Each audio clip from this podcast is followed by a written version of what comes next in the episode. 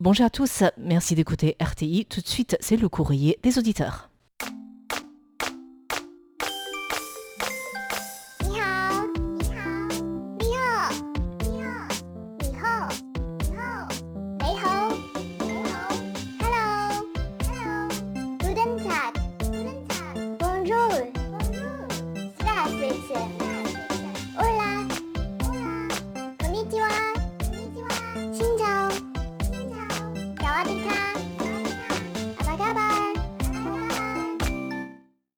Bonjour à tous, c'est Mégouin Et Clément Tricot. pour le courrier des auditeurs de cette semaine. Alors, aujourd'hui, euh, de quoi nous allons annoncer? Tout d'abord, nous allons remercier tous les auditeurs pour euh, nous avoir envoyé de nombreux, nombreux rapports d'écoute concernant le début de diffusion d'ondes courtes pour cette saison estivale 2020. Bah, merci beaucoup. Moi, je suis Hmm. très très étonné parce que c'est la première fois que j'ai autant de contacts avec des fans d'ondes courtes. Oui, que tu découvres un monde en fait que tu n'avais pas eu contact vraiment en fait. Et c'est vrai que c'est un rapport qui est un peu différent parce que les gens souvent nous écrivent Oui. beaucoup plus que nous envoient des emails. Oui. Et donc aussi, il y a donc le, on voit que les gens prennent le temps d'écrire les rapports d'écoute à la main, etc.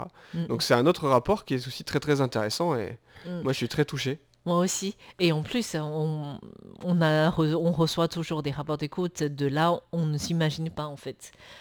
Donc ça, ça devient encore euh, plus international, j'ai l'impression. Même si Internet, c'est vraiment, il n'y a, pas de limite de frontières. Mais ondes courtes, comme on vise plutôt une zone, on a du mal à imaginer que les ondes, ça nous emmène vraiment très loin en fait. Et puis c'est très international parce que c'est Oui. vrai que comme tu disais, on a des profils de personnes qui nous écoutent, d'auditeurs, Oui, euh, avec des nationalités à des endroits qui nous écoutent en français à Taïwan. Oui. On on n'imaginerait pas qu'on arriverait à connecter autant de nationalités tout à fait. avec un programme de radio. C'est c'est quelque chose qui est très international et que je trouve euh, assez beau en fait. hein. Mm, mm. En plus, ce qui est intéressant, c'est en plus des auditeurs qui nous écoutaient déjà avant, c'est-à-dire euh, des fans d'ondes courtes qui étaient déjà à l'écoute de RTI avant, il y a même euh, des nouveaux ou des nouvelles qui arrivent. Et du coup, ça, c'est de nouveaux rapports qui sont à établir en fait pour nous aussi. Bah, de- On reprend coup, des contacts et on établit de nouveaux contacts aussi. ouais, on pourrait leur dire euh, bon retour à la radio pour ceux qui écoutaient Oui. avant et bienvenue pour les nouveaux. Tout à fait. Et alors, en plus de ce remerciement, bien sûr, euh, tirage au sort des concours. On s'est euh, engagé à ne pas prendre trop de retard dans le tirage du concours, au sort du concours. Et là, donc, pour, euh, nous avons préparé deux tirages au sort pour euh, tout d'abord le concours du mois de décembre. C'est ça, le concours mensuel du mois de décembre. Oui, et là, on vous invitait à interagir avec nous. Oui, par rapport à un programme Euh. de, qui était réalisé par les lycéens, qui est réalisé tout- toujours en fait. par les, parce coll- que- par le- les étudiants pardon de qui Le- est toujours réalisé par les étudiants. le, du lycée français de Taipei C'est ça. de troisième année. Et cette émission s'intitule Le troisième en air, qui est diffusée euh, une fois toutes les deux semaines le samedi. Et euh, du coup, on vous invitait à nous faire À parvenir des rapports d'écoute et des, des, des commentaires en fait, parce que nous transmettons tout à l'école européenne en fait. Donc Mm. euh, vous avez été quelques-uns à participer, donc déjà on vous remercie d'avoir Mm, écouté. mm, Eux ils sont très contents d'avoir des retours, Tout à fait. sur des auditeurs. Mm. Et donc euh, donc il y a eu combien de gagnants? Il y en a eu quatre. Il y a quatre gagnants et qui peut remporter chacun Alors qu'est-ce qu'ils pouvaient gagner? Le suspense. un porte-téléphone en forme de panda. Donc il y en a quatre à gagner. Et qui sont les gagnants? Alors les gagnants de ce, de ce mignon euh, panda porte-téléphone sont Farid Boumetial Ensuite, Thomas Béguet et euh, Beg, Daniel Villon. et Maggie Roy. Alors bravo à eux quatre qui recevront prochainement. Oui, euh, en fait, euh, on ne, Enfin, ne le répétons à chaque fois, c'est que normalement, les envois postaux sont encore hum, faisables avec nos auditeurs en France. Avec beaucoup de pays, c'est déjà fermé, suspendu. Et en fait, nous ferons tout nécessaire pour expédier ces, ces- ces cadeaux ou ces cartes QSL, et les, les courriers, tant que c'est possible en fait. Parce qu'on ne sait pas quand est-ce que la poste va annoncer la fin des envois aériens. Alors que ce soit du Mm. côté taïwanais ou du côté français, parce que Tout moi je fait. sais que par exemple j'ai de la famille en France qui me disait que la poste ne travaillait dans certains... alors, par exemple dans la dans certaines régions, plus que trois jours par semaine, Hmm, peut-être même moins dans certaines régions. Donc en fait, euh, on, est ainsi, on est aussi un peu dépendant forcément Oui. des services de livraison postaux, parce que c'est par ça qu'on passe. Tout à fait. Donc, euh, nous ferons le nécessaire, nous ferons l'expédition, mais est-ce que ça peut vraiment être acheminé? Bah, On prendra le temps nécessaire pour le faire, en fait. Je pense que ça dépend pas de nous, en fait. Ce sera peut-être aussi après, euh, ou dans, dans- Voilà, ça arrivera quand ça arrivera. Ou alors dans une semaine. On croise les doigts. Voilà, donc félicitations à ces quatre auditeurs pour avoir remporté le cadeau du concours du mois de décembre concernant les émissions de troisième en air. Et pour le concours du octobre-décembre, c'était également nous sollicitant des rapports d'écoute de votre part concernant les deux séries d'émissions, trois séries entre guillemets, euh, réalisées par nos stagiaires qui étaient venus en été dernier. C'était l'émission de Rémi et l'émission Danaël. d'Anaël. Donc, euh, on vous invitait à, faire partager vos points de vue, vos commentaires sur euh, les émissions réalisées. C'était au moins deux rapports d'écoute par émission Oui. de Rémi ou d'Anaël, donc il fallait Oui. en tout envoyer au moins quatre rapports Mm. d'écoute. Mm.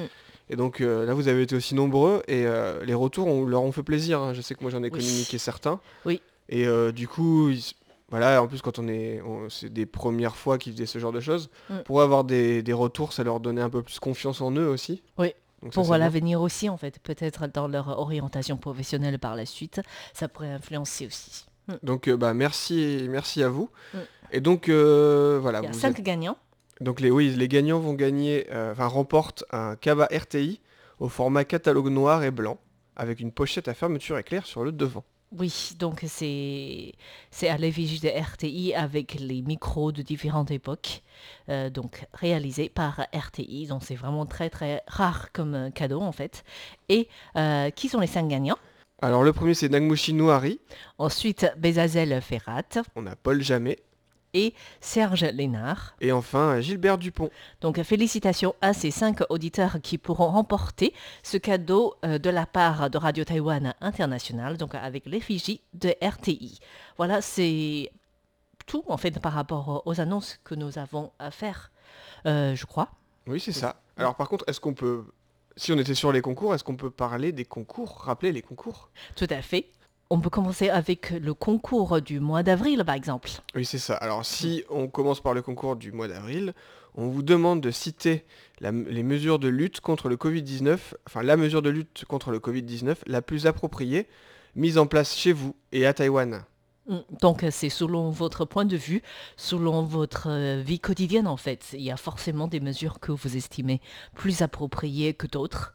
Et donc chez vous, et aussi euh, d'après ce que vous avez entendu à propos de Taïwan, les mesures mises en place, qu'est-ce que vous estimez qui doit être la mesure la plus efficace pour euh, les Taïwanais aussi? C'est quelque chose d'assez subjectif, mais en même temps, Mm, quand on y fait. réfléchit bien, Mm. c'est assez intéressant. Vous peut-être... euh, ça qui est intéressant, c'est qu'aussi les mesures, souvent on prend l'image de soit d'un millefeuille, soit d'un gruyère. C'est quand on multiplie les mesures, à force, Mm. il y a plus... On fait vraiment barrage, en Tout fait. à ouais. fait. Mm. Et du coup, et selon toi, c'est quoi la mesure la plus appropriée à Taïwan? Parce que là, tu vis à Taïwan, je ne vais pas te poser des questions concernant la France parce que tu vis pas pour l'instant. La mesure la plus Mm. appropriée à Taïwan, Mm. euh, oui, fou, moi je moi j'aime beaucoup, euh, ce que je trouve très très intéressant, c'est les mesures euh, de communication et de transparence qu'a mis en place le gouvernement avec ses conférences très régulières depuis le départ et c'est o- ses- toutes les technologies de messagerie d'information, on est informé en temps réel, en direct, c'est clair, Mm. ça change pas souvent de cap et en fait on est on est assez rassuré parce qu'on a l'impression que même si on sait qu'ils ils- ils tâtonnent comme tout le monde, on a l'impression quand même que le gouvernement sait plus ou moins où il va. Mm. Et ça, moi, je trouve que c'est quand même très très rassurant parce qu'on on l'a vu dans plein de pays, il y a énormément de situations où les, les gens ont peut-être eu un peu peur, euh, il y a eu des mouvements de foule, etc. Bon, c'est facile de critiquer les réactions des personnes euh, face à la peur, mais moi je pense que c'est pas la bonne solution. Et au contraire, je pense que c'est important que le gouvernement soit bien clair et bien précis justement pour rassurer la population. Donc Mm. alors même si le papier toilette et certaines pâtes se sont vendues un peu vite à Taïwan, globalement les gens sont pas non plus dans une situation En où ils ont trop peur, en panique. Mm, c'est vrai. Euh, c'est ça j'apprécie aussi en fait. C'est-à-dire il y a eu une communication très claire dès le départ. C'est-à-dire on a mis en place une application pour téléphone portable. Donc on est tous les jours informé de début de conférence de presse qu'on peut suivre directement en cliquant un lien sur notre application. Mm. Et ensuite, il y a tout le conférence de presse, euh, donc le blabla des responsables, qui répond aussi en même temps aux questions des journalistes. Ça dure des heures des fois en fait. Et par la suite, il y a toujours des résumés, après des résumés même en dessin, puis c'est très clair. pour euh, faciliter, simplifier la communication. Et c'est ça, j'apprécie. Je pense que cette fois-ci, sur le point de vue de communication, et il y, a- eu vraiment d'amélioration par rapport au passé. Et comme tu disais, c'est vrai qu'on avait toujours l'impression, le gouvernement, lorsqu'il mettait en place une politique et s'ils attiraient beaucoup de critiques, ils pouvaient revenir sur certaines décisions. Mais cette fois-ci, c'est vrai qu'à chaque fois une mesure est prise, on l'applique. Et puis c'est ça, souvent on a le cliché des pays asiatiques où tout le monde soi-disant suivrait la parole et euh, serait plus, euh, plus discipliné. Mais moi je pense que c'est pas tout à- c'est pas vrai, dans le Mm. sens où au contraire là c'est c'est tellement clair qu'en fait ça change peu. Donc effectivement bah on, on applique et vu qu'on change pas tout le temps, c'est vrai qu'on fait un peu confiance. Mm. On, est, on accorde une certaine confiance, on sait qu'on est tous dans une espèce de galère, une communauté ensemble. Et si on nous demande de faire quelque chose pour que ça aille mieux pour tout le monde, bah on essaye. Et vu que ça change pas, bah on continue à le faire. Mais ce qui m'étonne euh, cette fois-ci dans cette lutte, c'est l'attitude des Taïwanais vis-à-vis du gouvernement. Mm. En fait, c'est-à-dire que je, je- personnellement, je trouve qu'il y a des décisions qui ont été faites. Je pense notamment à, au, monopole que l'État s'est imposé tout de suite pour acheter tous les masques Mm. auprès de tous les fournisseurs et les interdire de exporter des masques. Mm. Et ce genre de décision, c'est vrai, ça aurait pu être contesté par le secteur, par exemple, ou alors par la population qui souhaite même pouvoir, en étant payant plus cher, pouvait avoir plus de masques, par Mm, mm, exemple. Et mais là, euh, j'étais j'étais surpris de ce, de ce point. Il y avait très peu de Taïwanais qui contestaient sur le fait qu'on ne pouvait pas acheter librement les masques. Que Oui, le gouvernement a très vite décidé de- d'acheter, centraliser l'achat et le distribuer, et tout le monde ne pouvait pas avoir un masque par jour. Et, mais là, les, les gens étaient, avaient accepté, en fait, sans contestation. C'est ça qui j'étais plutôt surprise. Il y a dû y en avoir, Mm. mais c'est vrai que du coup on n'en t'entend pas parler parce qu'on s'est rendu compte rapidement que... C'était nécessaire. Et même Mm. pas, comme tu dis, le secteur privé qui aurait pu dire, bah, attendez, le monopole, ça va pas. Oui. L'État a quand même été malin parce qu'ils ont, si je me souviens bien, à un certain moment, ils ont négocié avec les entreprises de production de masques de leur financer les extensions justement Tout de leur fait. production. Mm. Mais en contrepartie, c'était comme ça qu'ils récupéraient le monopole. Et c'est vrai que c'est intelligent parce que c'est... J'aime pas du tout ce terme de gagnant-gagnant, mais c'est vrai que c'est des, des- des partenariats et des arrangements qui finalement arrangent un peu tout le monde. Oui, tout à fait. C'est-à-dire, pour le début, peut-être le secteur peut souffrir par la, su- un peu, mais par la suite, avec l'augmentation de la capacité de production, Mm. maintenant, on sait que toutes les commandes sont, sont pleines, en fait. Sont, il y a tellement de commandes, que ce soit pour la fabricant, les fabricants de machines Ouais. à masque ou les masques. Ah bah là, oui. Et du coup, on sait que c'est vrai que le début, c'est plus douloureux, mais par la suite, comme tu disais, c'est un, gagnant, un système gagnant-gagnant, en fait. Mais vraiment, moi, ce côté de, de- vraiment, j'insiste sur ce côté de, voilà, de messagerie, de communication très très claire. Moi, c'est quelque chose qui, je trouve, important. Et comme tu disais, les dessins, etc. Mm. On est, on prend pas. Je, je pense pas que les gens prennent euh, les, la population pour euh, des imbéciles, parce que moi, je me sens pas pris pour un imbécile quand je vois des dessins comme ça. Mais au contraire, Mm. je trouve que c'est très clair, très précis. Et c'est vrai qu'on retient les idées très très facilement. C'est ça en fait. C'est-à-dire, il y a tellement d'informations qui circulent par jour et on doit saisir rapidement les essentiels qui nous concernent au quotidien en fait. Et c'est ça aussi l'objectif du gouvernement, que tout le monde soit informé des choses essentielles en fait. Et bah d'ailleurs, par rapport aux informations qui circulent en ce moment, Mm. je vous invite à écouter un décryptage que j'ai Mm. fait euh, lundi. C'était une Mm. interview de Summer Chen qui, qui est membre du Taiwan Fact Check Center. C'est un organisme indépendant qui justement euh, essaye de ce qu'ils appellent débugger, ça veut dire qu'ils vont euh, traiter des fausses informations ou de les- des fake news et essayer justement d'expliquer pourquoi c'est faux avec des faits avérés, des interviews, etc. De manière à ce que les fausses informations qui circulent d'autant plus en cette période de pandémie, Mm. parce qu'il y a des groupes de hackers Il y a ou des gens euh, qui profitent. des gens qui Mm. profitent, euh, qui profitent de ça pour essayer de, de- de colporter des fausses informations ou pour des raisons politiques, etc. Et ben eux, ils vont analyser ces informations, expliquer pourquoi c'est faux et euh, rétablir un peu la rétablir la vérité ou en tout cas donner des, des- des points de contre-arguments pour aller contre ces fake news justement. Mm. Et ça c'est important. Et encore une fois justement, euh, on ne peut que vous inviter à faire attention aux sources des informations que vous avez en ce moment dans le Covid. Je pense que quel que soit le pays, il y a des, infox qui circulent en Ouais. fait un peu partout. Et du coup, c'est vrai, il faut vraiment être sûr de vérifier toujours l'origine d'une information et de comparer avec d'autres sources pour savoir si vraiment il s'agit d'une vérité en fait. Mm. Sinon, ça sème facilement la panique et ça apporte euh, avantage à personne en fait. Et bien voilà, Mm. ça c'était pour... euh, Donc c'était un décryptage à suivre, euh, diffusé le lundi. C'était ça. Oui, donc c'est toujours disponible euh, en ligne en fait pour tous les auditeurs. Alors on parlait de tout ceci pour parler du concours du mois d'avril et on, est, on a dérivé encore une fois. Et euh, les gagnants pouvaient recevoir chacun un badge émoticône. C'est ça, des badges émoticônes. Mm. Donc c'est des smileys un peu. C'est des smileys, c'est un visage rond, jaune, avec un grand sourire. Je pense que ça apporte un rayon de soleil pour cette époque euh, de coronavirus. Virus, je pense que c'est l'intention de Tiffen qui a proposé euh, ce cadeau. Il y en a six à gagner. Donc, euh, participez à ce concours avant la fin du mois d'avril. Et bien sûr, comme nous débutons le deuxième trimestre de l'année, il y a aussi le euh, concours trimestriel qui est lancé. Et oui, et donc là c'est, on parle plus de nature, Oui. parce qu'on vous demande, vu que les, les beaux jours arrivent à Taïwan avec le printemps, Mm. et donc, les, si- donc on vous demande de citer deux espèces d'oiseaux migrateurs qui passent une partie de l'hiver à Taïwan chaque année. Mm. Donc il y a euh, des habituels, c'est-à-dire des espèces d'oiseaux qui passent tout le temps l'hiver à Taïwan. Et cette année, la particularité, c'est aussi il y a des inattendus, c'est-à-dire euh, des oiseaux qui sont égarés. Et du coup, ça a fait, ça a fait la mode chez les fans euh, d'oiseaux et les fans aussi d'observateurs, ouais, les- d'observateurs et aussi les photographes. Ah bah oui, bien sûr. Et du coup, ça a beaucoup circulé. Il y a beaucoup d'images, de vidéos qui ont circulé en ligne à Taïwan. Et du coup, si tous les sources, bah, il y en a, on en parle pas mal de- aussi sur notre site internet. Il y a des vidéos, il y a des news qui sont, qui ont été traitées. Du coup, on vous invite à aussi à nous citer, si vous pouvez aussi, des oiseaux inhabituels. Pourquoi pas, en fait. Ah bah, c'est Mm. très intéressant. Mais une, Mm. Taïwan, c'est une belle île, hein, de toute façon, pour euh, se perdre quand on est un oiseau. Je me demande ce que quand les oiseaux se perdent, qu'est-ce que ça fait en fait? Je sais pas. Et alors, il y a trois gagnants. C'est ça, il y aura Mm. trois gagnants. Alors qu'est-ce qu'ils peuvent gagner? Ils- Euh, chacun deux sets de tables. Et c'est des tables, c'est des sets de tables qui reprennent des peintures chinoises. traditionnelles qui sont collectionnées au Musée national du Palais. Il y en a deux à gagner. Donc euh, participez à ce concours jusqu'à fin euh, juin en fait. Vous avez encore euh, quelques mois. Alors maintenant, on va enfin commencer à répondre aux courriers de nos auditeurs.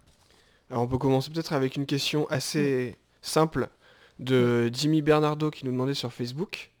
Oui. Est-ce que les étrangers à Taïwan euh, peuvent acheter des masques? C'est vrai que euh, on a eu des informations récemment comme quoi avec l'augmentation de la production de masques, chacun peut euh, se procurer des masques en quantité plus importante et on peut aussi désormais pour un Taïwanais d'acheter des masques pour sa famille proche de deuxième degré de parenté qui vit à l'étranger. Et je crois que c'est limité à 30 masques pour deux mois. Donc là, c'est vraiment, il faut une, un contrôle d'identité, de Mm. prouver lien familial et de pouvoir acheter et envoyer à l'étranger. Alors, qu'en est-il pour les étrangers à Taïwan? Je pense qu'il y a deux euh, cas différents en fait. Il y a des personnes résidents comme toi en fait qui, ça. qui ont une carte d'assurance santé universelle On appelle la NHI. la NHI, dans ce cas-là, euh, vous pouvez acheter, comme tous les Taïwanais, dans une pharmacie, Mm. les masques. Voilà. En Donc, quantité, euh, c'est, je crois, c'est 9 masques pour euh, deux semaines en C'est passé ça maintenant. Mm. Ouais.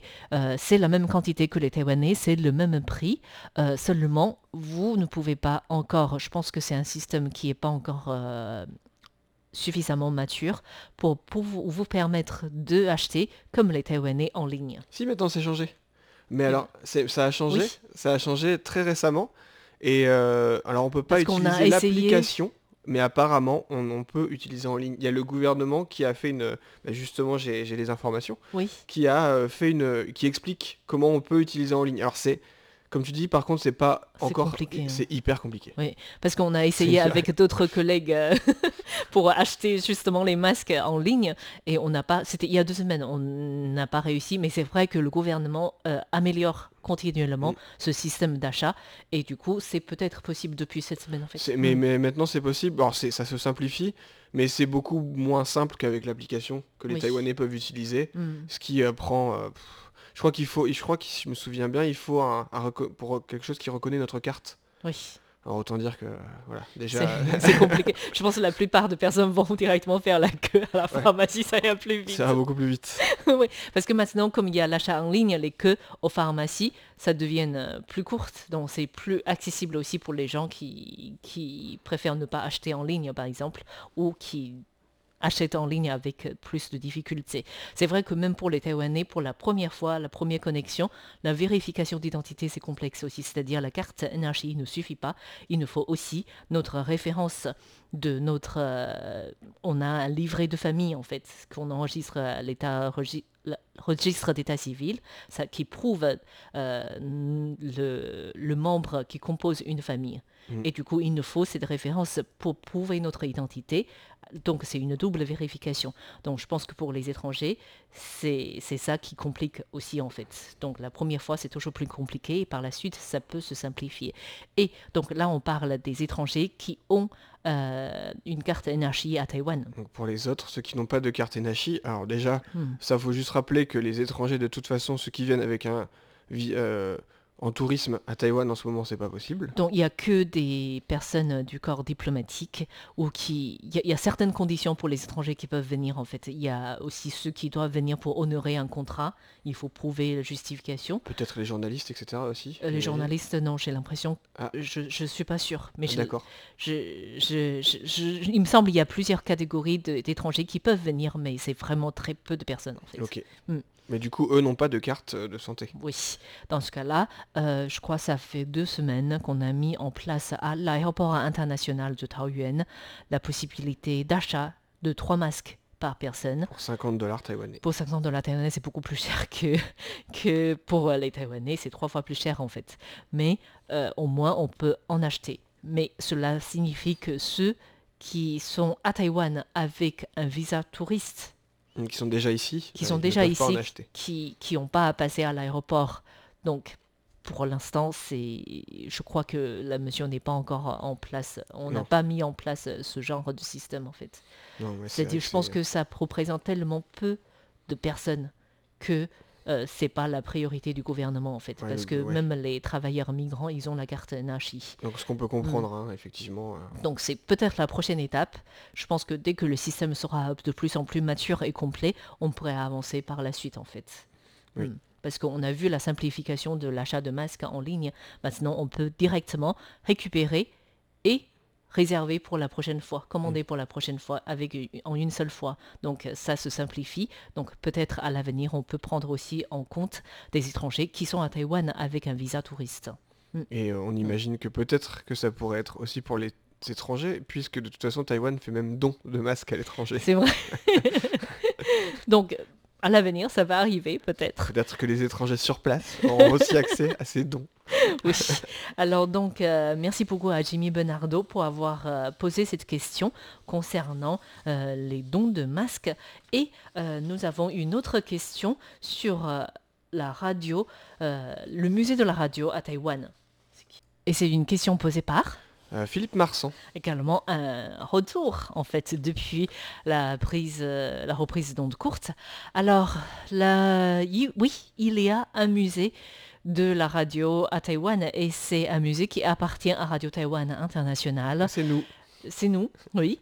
Et euh, c'est une c'est établi dans une ancienne antenne de RTI qui se trouve à Jiai. Donc c'est un vieux bâtiment, ça a été construit dans un premier temps par les Japonais en 1937. À cette époque, les Japonais euh, gouvernaient Taïwan déjà et l'une de ses ambitions, c'était de s- étendre son territoire vers l'Asie du Sud-Est. Donc c'est sa grande politique vers le sud de l'époque. Et du coup, il voulait établir une radio pour faire la diffusion auprès, euh, vers, euh, le reste de l'Asie et aussi la Chine parce que c'était le début de la guerre entre la Chine et le Japon sur le territoire chinois. Et cela a mis trois ans pour la construction et l'inauguration était le 28 septembre 1940. Et Ah, donc c'était en- pendant la guerre. c'était pendant la guerre. Et euh, du coup, aujourd'hui, euh, on a gardé toujours un ensemble de bâtiments. Donc, il y a des antennes de diffusion, il y a euh, sous-station électrique, je crois qu'on peut parler de cela. Il y a aussi une- un lieu de génération d'électricité et euh, il y a aussi des dortoirs. Et euh, ce qui date de 1940, il y a surtout euh, l'émetteur d'onde moyenne de 100 kW de la marque japonaise NEC qui est toujours conservé au musée, donc euh, on peut le visiter. Donc euh, après le départ des Japonais, donc après 45, Mhm. il y a d'abord la BCC qui était responsable de, cette, de ce lieu de diffusion et par la suite, euh, ici, on a opté officiellement le nom du chinois de la radio aujourd'hui, en fait, Zhongyang Guangbo Diantai, c'est-à-dire Broadcasting System central. Et par la suite, c'est arrivé en 40 80 au ministère de la Défense. C'était surnommé la première station d'émission de CBS. Et par la suite, en 98, lorsque euh, CBS a quitté euh, le ministère de la Défense, c'est devenu une radio nationale. Et par la suite, très vite, un musée national de la radio. Donc le bâtiment de ce musée a déjà plus de 90 ans. Il est classé monument historique par la ville de Jiayi et il reçoit des subventions du, du ministère en fait de la culture pour être le musée d'aujourd'hui. Donc, on peut y voir dans les l'émetteur dont on parlait Mhm. de l'époque japonaise, il y a aussi des, plein de tubes électroniques apparemment qui étaient utilisés dans différentes antennes de RTI. Et on a un mini-studio qui permet aux gens d'expérimenter le métier de la radio. Et on- régulièrement, il y a des expositions qui sont faites Ah, c'est amusant ça de pouvoir Hmm. expérimenter un studio et puis de. C'est Oui. interactif, c'est chouette. C'est interactif. Donc, il fut un temps sur notre site internet du service français, on avait une présentation virtuelle du musée. Et par la suite, comme le musée a été restauré, on n'a pas vraiment mis- remis en place ce service. Le ce- musée n'est plus vraiment le même. cette, du coup, ouais. ouais, cette visite virtuelle, c'est pas faisable malheureusement pour l'instant. Mais si vous venez euh, à Taïwan, vous pouvez toujours faire un tour euh, pour découvrir euh, ce musée qui reste actif et qui organise même des activités culturelles. On expose des peintures, des, des dessins. Par exemple, il y avait notre ancien animateur du service français, Xavier Mel, qui avait exposé récemment ses croquis, Ah, ses dessins à, à l'antenne, dans l'enceinte de ce musée. Il y avait aussi des activités qui sont organisées pour les migrants euh, de l'Asie du Sud-Est Les travailleurs migrants. des travailleurs migrants de l'Asie du Sud-Est et du coup ça devient un lieu de rencontre de différentes cultures aussi. Ah bah, Donc, ça fait un part- peu la boucle avec ce qu'on disait au début. Oui, tout à fait. Et euh, donc ça c'est le musée national euh, de la radio de Taïwan. Et sinon, euh, certains auditeurs savent peut-être déjà qu'au sein du siège de RTI à Taipei, Mhm. il y a l'espèce de petit musée. Et là, euh, on a des maquettes des antennes, des stations d'émetteurs, et on a euh, aussi des tubes électroniques. Mhm. Euh, J'ai peur de me tromper de terme à chaque fois Le tube, le tube. des tubes électroniques.